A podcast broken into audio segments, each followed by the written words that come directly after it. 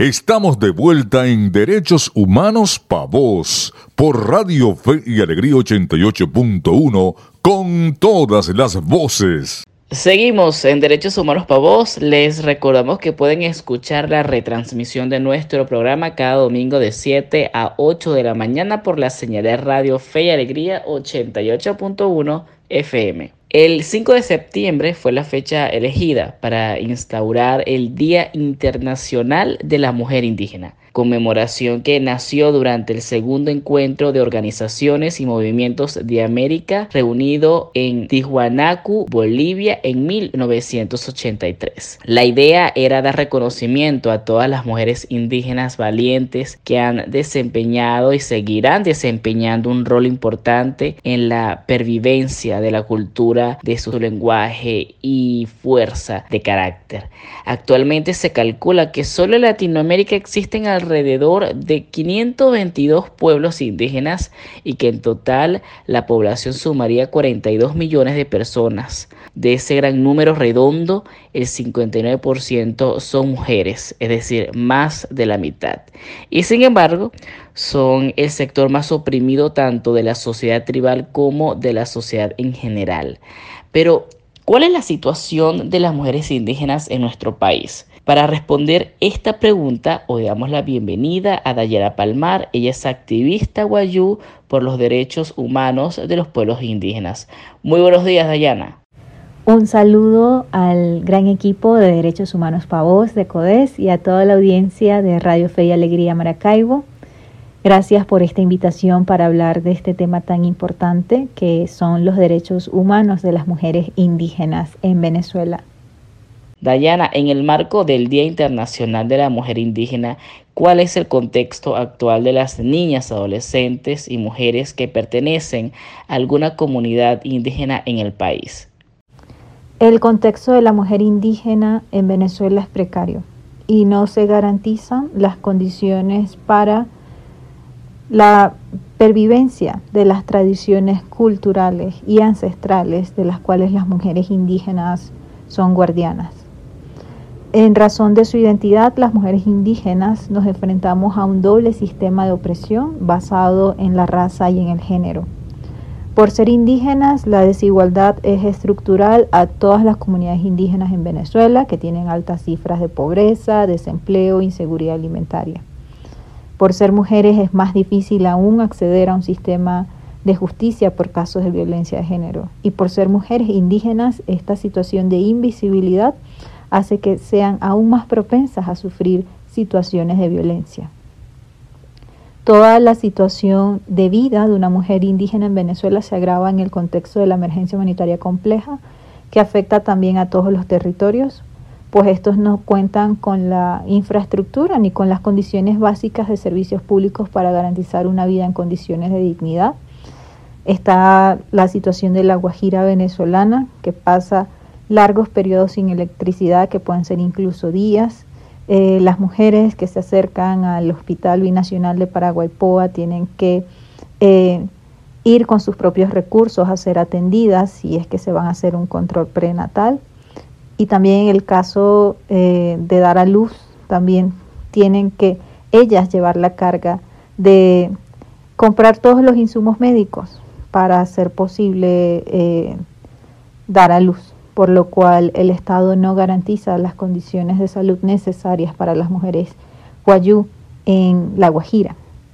Eh, también eh, no se garantiza la tenencia segura de la tierra indígena debido a la presencia de grupos armados irregulares y prueba de ello son los desplazamientos de las comunidades yucpa en la sierra de Perijá en el estado Zulia, que no se sienten seguras en su territorio y tienen que bajar de su montaña para procurarse condiciones de vida más seguras. Eh, la situación en el Amazonas es aún más grave y prueba de ella también son las comunidades indígenas guarequenas que tienen que huir a, a la frontera con Colombia, a la frontera con Brasil, por la presencia de la guerrilla en el Amazonas. Esta situación de violencia en las comunidades indígenas que están cercanas a las zonas donde se desarrolla la minería ilegal deja sumamente vulnerable a las mujeres indígenas al abuso, a la violación, a la explotación laboral y sexual eh, en las zonas del arco minero del Orinoco.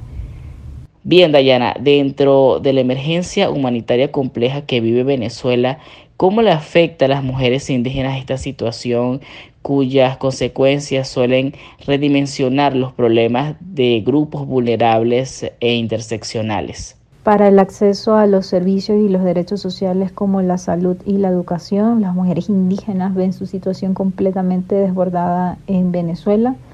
Vemos como el pueblo Yucpa en el estado Zulia eh, ha tenido que desplazarse de su territorio para ir a zonas urbanas buscando vender su artesanía para poder eh, ser un apoyo económico a sus familias, poder comprar alimentos, poder comprar vestimenta, poder comprar lo necesario para la subsistencia. Incluso la promoción de su cultura a través de la artesanía y de la venta de, de sus cestas se ha impedido por parte del Estado venezolano es la artesanía, que es una forma de, y un medio de subsistencia para el pueblo yucpa, ha sido reprimido por las autoridades venezolanas, una situación sumamente preocupante y que afecta de una forma diferencial a la mujer indígena, porque ella es quien hace este ejercicio cultural. Eh, también vemos cómo la situación de la falta de combustible afecta el traslado de las poblaciones indígenas para acceder a servicios de salud. Pasa en el Zulia, en la Sierra de Prija, pasa en el Amazonas, pasa en la Guajira. Eh, la situación de aislamiento de los pueblos indígenas en Venezuela es preocupante porque tampoco tienen lo necesario y el, costo de, un transporte de la gasolina es sumamente difícil para estas comunidades. Em, y no solo la situación en general de la emergencia humanitaria compleja, sino también la situación de la violencia que se vive en el Amazonas. Las mujeres indígenas han soportado asesinatos, reclutamientos, desaparición de hijos, maridos u otros familiares por la presencia y el terror eh, que significan los grupos armados irregulares en las zonas donde se, donde se explota eh, ilegalmente la minería. Las mujeres indígenas quedan cada vez más aisladas en estos territorios, impedidas de realizar sus actividades cotidianas como ir a, sembrar, a cosechar a los ríos o a los caños, a buscar agua, porque no tienen la tenencia segura de su tierra, sino se están enfrentando a la desposesión de sus tierras y esta es una situación que también es sumamente alarmante. Dayana, ¿cómo es posible comenzar a cambiar las realidades de las mujeres indígenas desde la sociedad civil y desde el Estado? En primer lugar, el Estado venezolano debe garantizar la tenencia segura de la tierra indígena. Al garantizar el derecho a los territorios ancestrales que tienen las comunidades y pueblos indígenas en Venezuela y delimitarlos correctamente, se garantiza una tenencia segura de la tierra que les permite a los pueblos indígenas ejercer por el derecho a la libre determinación, sus propias actividades económicas, culturales, sociales, eh, que les garantizan su desarrollo y supervivencia para el futuro. Eh, el Estado tiene que también garantizar las condiciones de infraestructura básicas para prestar los servicios de salud, el servicio de acceso al agua, el servicio de acceso a la educación que necesitan también eh, los pueblos indígenas para llevar una situación, eh, para llevar su, su vida comunitaria en dignidad. Es importante que también la sociedad civil apoye los procesos comunitarios que nacen desde lo local, que nacen desde la cosmovisión de los pueblos indígenas, pues cada pueblo indígena tiene su propia forma de pensamiento, tiene su propia forma de desarrollo y sus propias tradiciones culturales y sociales para garantizar su supervivencia en el futuro. A propósito de realidades invisibilizadas, Dayana, en tu más reciente investigación estudiaste em, la relación entre los parques eólicos de La Guajira y los efectos en el territorio. Eh, ¿Puedes ofrecernos un resumen de los datos obtenidos? Bueno, eh, particularmente el pueblo guayú eh, enfrenta serios desafíos tanto en Venezuela como en Colombia, al ser La Guajira un territorio binacional. Particularmente en ambos países hay una crisis humanitaria multidimensional que afecta al pueblo guayú en su acceso al agua potable, a la alimentación, a la educación y a la seguridad alimentaria. Eh, ahora, eh, recientemente en Colombia se han aprobado una serie de proyectos para promover la transición energética y la construcción de parques eólicos en La Guajira. Eh, la preocupación que existe en el seno de la comunidad es que estos parques eólicos sacrificarán grandes extensiones de territorio eh, para, para, posicionarse. Eh, un parque eólico estándar eh, puede llegar a ocupar hasta 24.000 hectáreas de territorio. Esto significa un gran costo para las zonas de pastoreo de los animales que, que, que de las familias guayú también significa un sacrificio a los sitios sagrados de los guayú en la Guajira y en general eh, constituye también una amenaza a la pervivencia de la cultura guayú tal y como la conocemos. Eh, particularmente las mujeres guayú han estado, las lideresas han estado muy preocupadas por lo que esto significa a nivel de la, a nivel de la permanencia de las tradiciones culturales en La Guajira, a nivel de la transformación que va a sufrir el territorio, eh, que tendrá repercusiones en los sistemas alimentarios también de La Guajira tal y como se conoce. Dayana, muchísimas gracias por habernos acompañado esta mañana. Muchas gracias, Codes, por esta invitación para conversar acerca de la situación de la mujer indígena en Venezuela en donde vemos que es sumamente importante que desde el Estado se garanticen los derechos a la tenencia segura de la tierra indígena en condiciones de paz, en condiciones alejadas del conflicto y violencia y en condiciones también que permitan el desarrollo de sus tradiciones culturales, sociales y económicas para el futuro. Bien, era Dayana Palmar, activista guayú por los derechos humanos de los pueblos indígenas. Ahora nos vamos a un breve corte, pero en minutos regresamos con muchísimo más por acá por la señal de Radio Fe y Alegría 88.1 FM. Ya regresa Derechos Humanos Pa' Vos por Radio Fe y Alegría 88.1 con todas las voces. Estamos de vuelta en Derechos Humanos Pa' Vos por Radio Fe y Alegría 88.1 con todas las voces. Seguimos con muchísimo más en Derechos Humanos Pa' Vos, el programa de radio de la Comisión para los Derechos Humanos del Estado Zulia, CODES. Como siempre, les invitamos a seguirnos en nuestras redes sociales como arroba codes, arroba codhz en Instagram, en la red social X, antes Twitter, en Facebook y en Threads. E invitarlos igualmente a visitar nuestra página web en www.codes.org. El 4 de septiembre se celebra el Día Mundial de la Salud Sexual, una iniciativa promovida por la Asociación Mundial para la Salud Sexual desde el año 2010. Ahora, ¿por qué se conmemora esta fecha?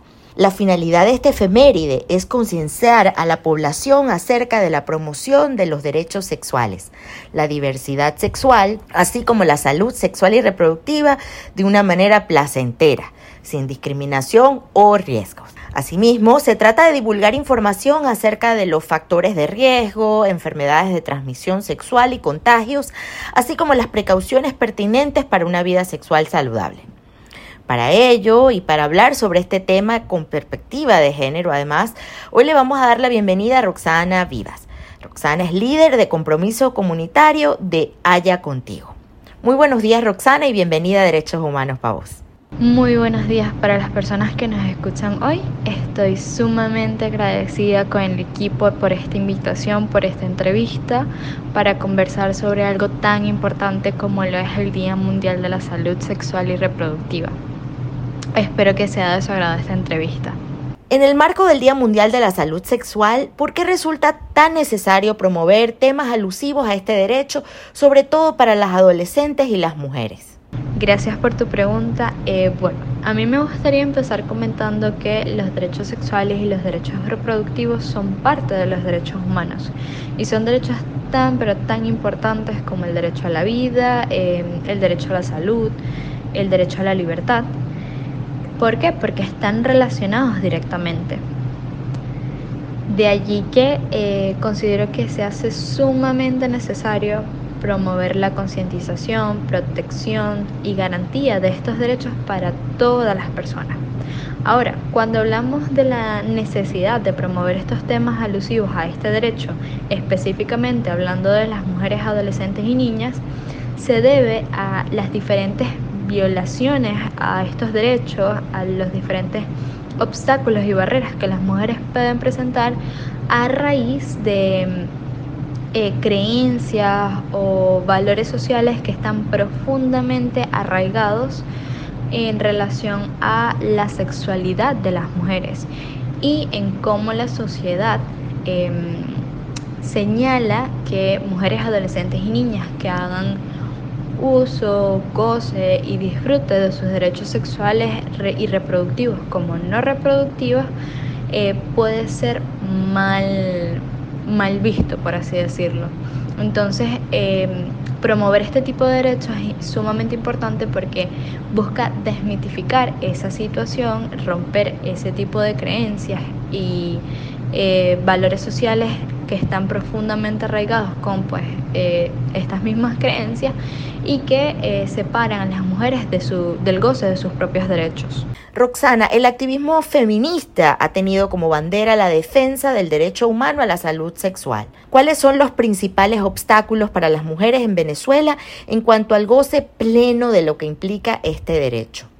A pesar de que desde el activismo feminista se ha logrado en diferentes países proteger lo que es la salud sexual y reproductiva para todas las personas, en Venezuela considero que se siguen enfrentando muchos obstáculos para poder em, gozar de forma plena estos derechos sexuales y reproductivos.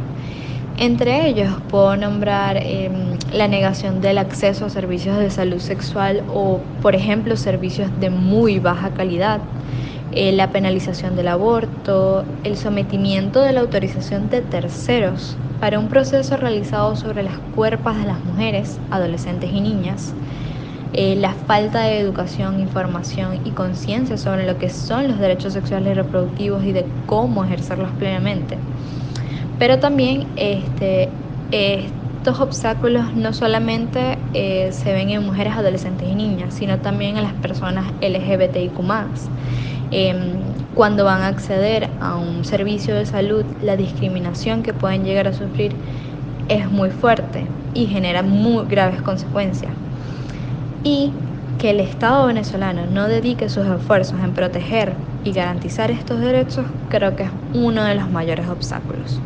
Coméntanos un poco cómo influye el machismo y el patriarcado en la privación del derecho a la salud sexual para las mujeres. El patriarcado es opresivo en todas las sociedades, además de que es el origen de, la erosión de la autonomía y del control de las cuerpas y la sexualidad de las mujeres, adolescentes y niñas. El machismo, por su parte, es una forma, por así decirlo, de expresión de este patriarcado ambos influyen muchísimo en el rol o en el papel que desarrollan las mujeres en la sociedad o en un núcleo familiar, por ejemplo, ya que a menudo se les ve visto, se les valora por esa capacidad de reproducción que pueden llegar a tener. Y eh, una de las formas en las que afecta eh, o influye a las mujeres es en el tema, por ejemplo, de los embarazos repetidos, cuando a menudo eh, mujeres en busca de eh, producir una descendencia masculina debido a la preferencia de los hijos varones, que mayormente es por parte del hombre, genera un impacto devastador para la salud sexual y reproductiva de las mujeres. Y por ende eso tiene una cantidad de consecuencias tanto físicas, físicas como psicológicas y vulneración a sus derechos sexuales y reproductivos. Por último, Roxana, la salud sexual no tiene que ver simplemente con la ausencia de enfermedad, sino que implica el respeto, la seguridad y la libertad frente a la discriminación y la violencia. ¿Cómo podemos detectar como sociedad, cómo podemos detectar cuando este derecho no se garantiza en nuestro entorno? ¿Cómo podemos detectarlo?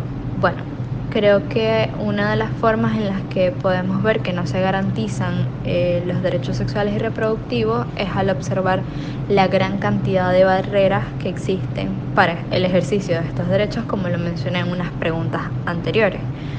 Otra de las formas, bueno, al ver el alto índice de embarazos tempranos, que entre muchos factores se puede dar por la falta de educación sexual integral efectiva, o por ejemplo al observar la cantidad de muertes de personas con capacidad de gestar por acceder a abortos inseguros o por ejemplo la cantidad de criminalizaciones de las personas con capacidad de gestar por la misma razón acceder a abortos inseguros. Eh, o por ejemplo, al ver que las personas LGBTIQ son violentadas al acceder o discriminadas al acceder a servicios de salud sexual y reproductiva, entre otras pues, situaciones.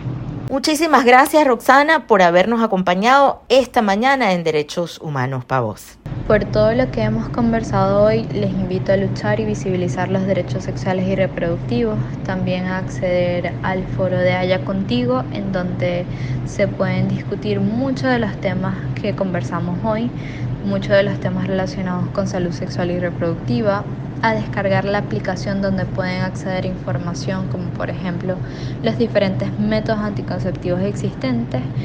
Por último, seguirnos en nuestras redes sociales como arroba haya contigo app y también agradecerles infinitamente por este espacio ya que es sumamente importante hablar de estos temas y de seguir visibilizándolos. Escuchábamos a Roxana Vivas, quien es líder de compromiso comunitario de la plataforma Haya Contigo. Luego de esta entrevista nos vamos a una pausa, pero en minutos les esperamos por acá con más por la señal de Radio Fe y Alegría 88.1 FM. Ya regresa Derechos Humanos Pa' Vos por Radio Fe y Alegría 88.1 con todas las voces.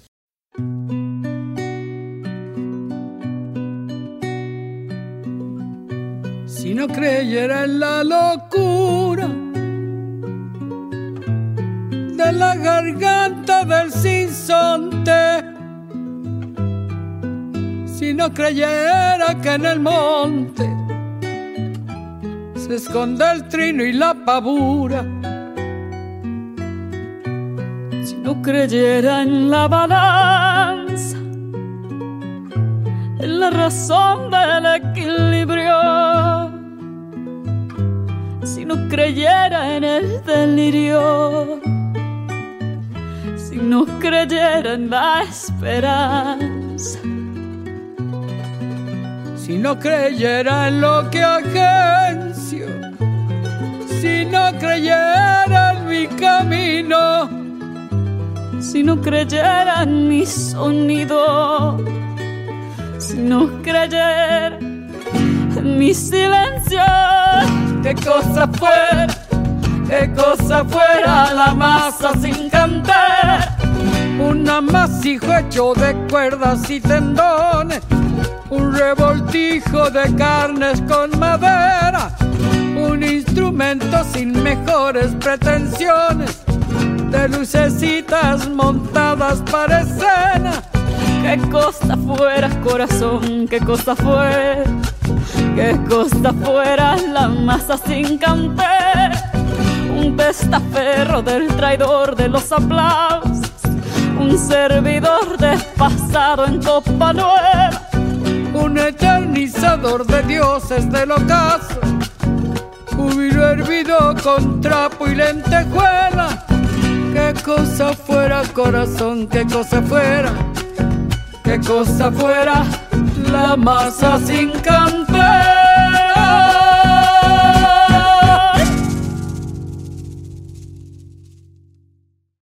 Estamos de vuelta en Derechos Humanos Pa' Vos por Radio Fe y Alegría 88.1 con todas las voces. El ABC de tus derechos. En 1958, durante el cuarto Congreso de la Organización Mundial de Periodistas, llevado a cabo en Bucarest, Rumanía, se estableció el 8 de septiembre como Día Internacional del Periodista en honor y conmemoración al fallecimiento de Julius Fusik, escritor y periodista checoslovaco, que fue ejecutado por los nazis en 1943.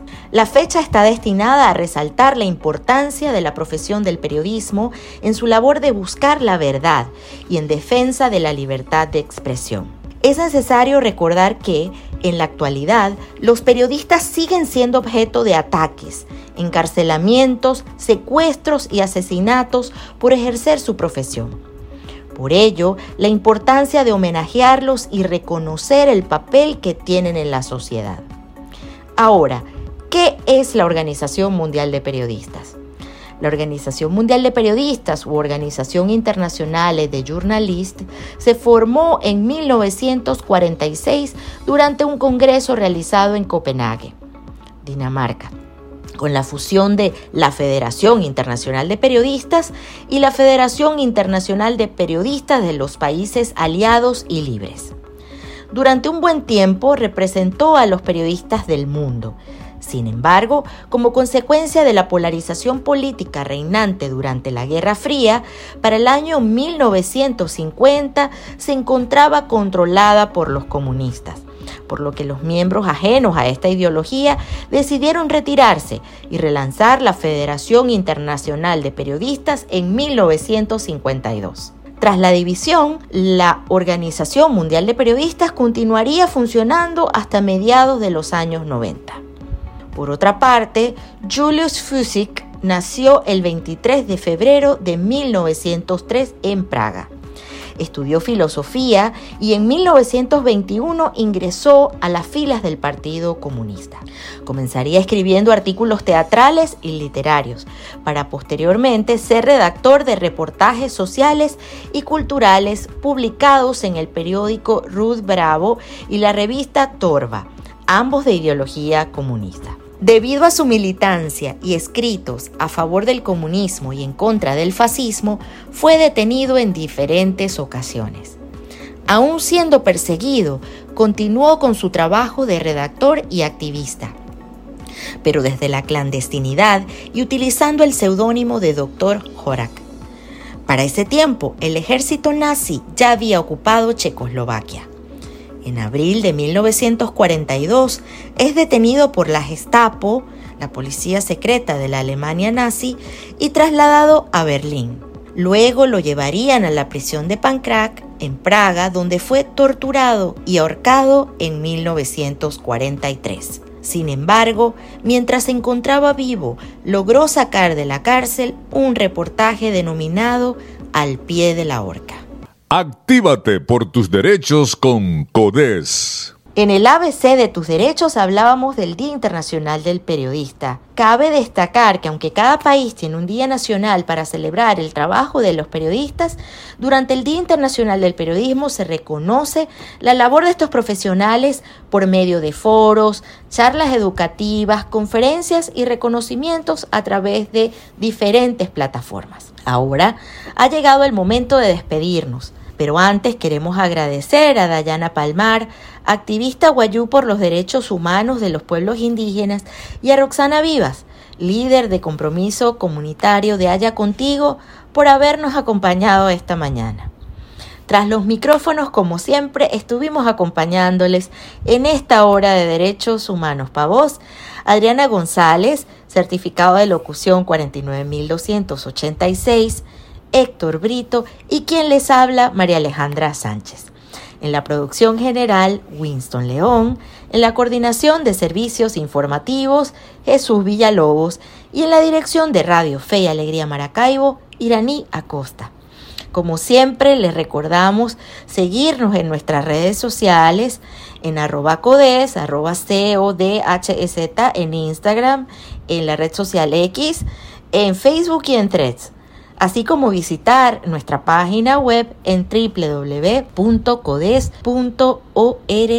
Sintonízanos en la próxima edición de Derechos Humanos para Vos por la señal de Radio Fe y Alegría 88.1 FM todos los sábados a partir de las 9 de la mañana y la retransmisión los domingos a partir de las 7 de la mañana, donde nos encontrarás, como siempre, hablando de derechos humanos.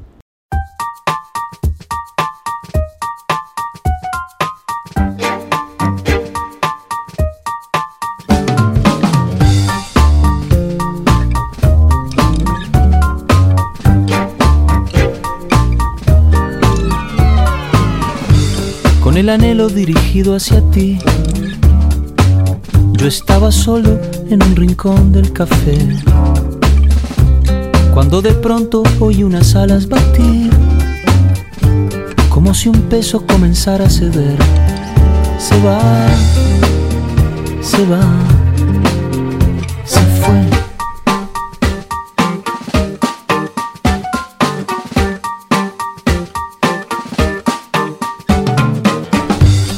Tal vez fue algo de la puesta de sol o algún efecto secundario del té. Pero lo cierto es que la pena voló y no importó ya ni siquiera por qué. Se va, se va.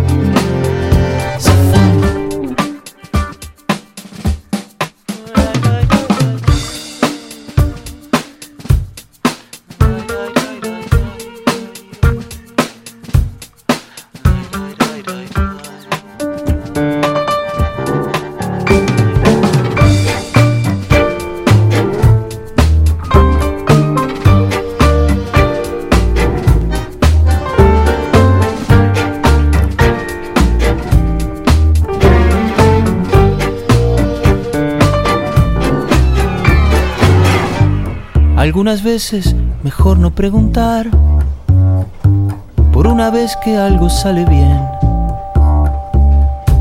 Si todo empieza y todo tiene un final, hay que pensar que la tristeza también se va, se va.